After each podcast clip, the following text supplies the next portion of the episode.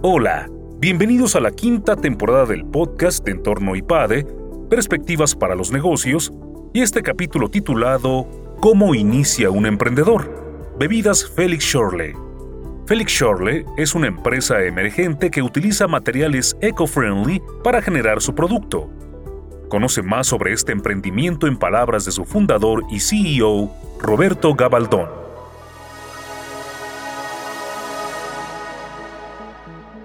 Pues la idea surgió en 2016, justo terminando el IPADE, en un restaurante se me antojó una bebida refrescante y justo se me antojó un Schorle, que es una bebida típica de Alemania. Yo viví en Alemania nueve años. Ahí me di cuenta que, bueno, de entrada no había un Schorle en México y tampoco vi muchas opciones de bebidas saludables, naturales y a la vez ricas.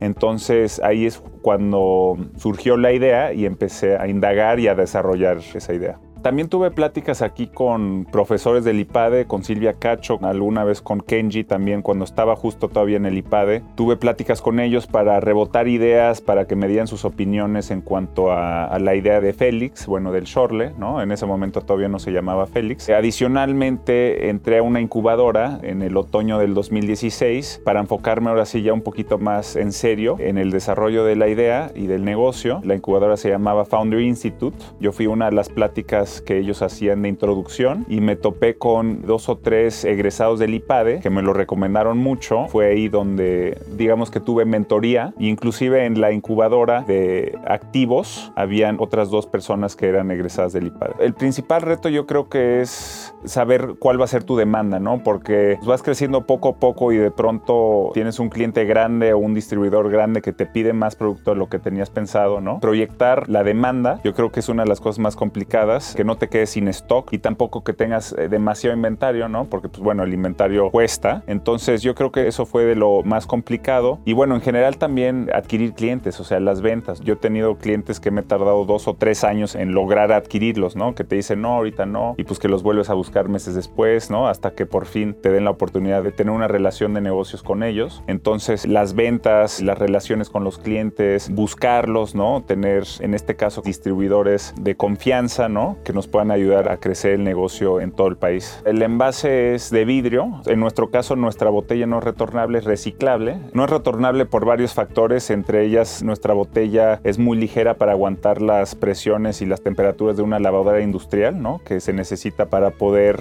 lavar la botella y volverla a utilizar. Pero si es reciclable, también es serigrafiada, entonces digamos que ni siquiera desperdiciamos papel o plástico para etiquetar. La tapa es de aluminio en vez de plástico. Digamos que utilizamos materiales eco-friendly. En este periodo lo que hicimos es enfocarnos en venderle a centros de consumo, ¿no? Restaurantes, cafés, hoteles, oficinas, universidades y todo eso cerró en la pandemia. Justo no estamos vendiendo en autoservicio, que era lo único que estaba abierto, ¿no? Los supers. Entonces lo que hicimos es enfocarnos en B2C, en venderle a clientes directos, a sus hogares, a sus casas, hacer las entregas ahí, hacer la comunicación y dirigirnos al consumidor final. También empezamos a vender a través de mercados en línea. Entonces así es como logramos sobrevivir los primeros 6, 7 meses. Poco a poco hubo una reapertura de los restaurantes y centros de consumo. También empezamos ya a platicar con autoservicio, con cadenas de supermercados, cosa que en teoría lo íbamos a hacer un poquito más adelante, pero nos adelantamos justo por este tema. Entonces así es como más o menos, tampoco fue perfecto todo, logramos salir adelante, ¿no? Durante la pandemia. Una vez empezando el negocio de Félix, realmente fue mi primer emprendimiento, interesante, ¿no? Importante, serio. Sí te puedo decir que ya difícilmente regrese, aunque por alguna razón no funcionara Félix, la verdad es que difícilmente me veo como que regresando al tema corporativo, ya me gustó mucho el tema de emprender, de tener tu propio negocio, ¿no? Tiene ventajas y desventajas, entonces en ese sentido me quedaría yo emprendiendo, yo creo, aunque nunca sabes. Yo creo que faltan más emprendedores en el país. Al final de cuentas, emprender generas valor, ¿no? O sea, los emprendimientos exitosos son porque crean valor, ¿no? Al país, ya sea porque tienen buenos productos o buenos servicios que aportan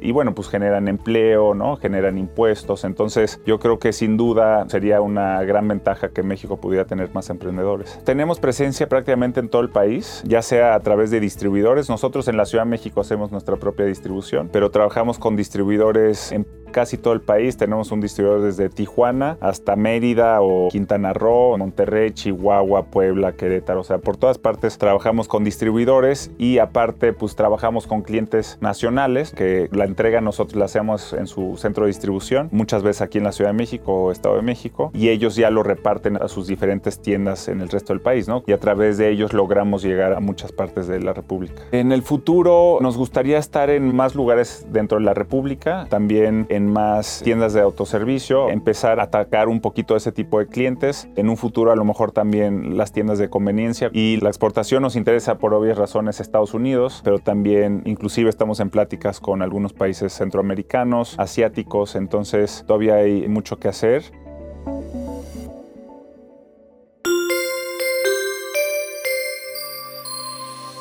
Suscríbete a nuestro canal de YouTube IPADE News Media y visita ipade.mx diagonal blog. En este canal encontrarás videos, artículos e infografías relacionadas con el mundo empresarial de la actualidad y no olvides compartir este contenido. IPADE, The World Calls.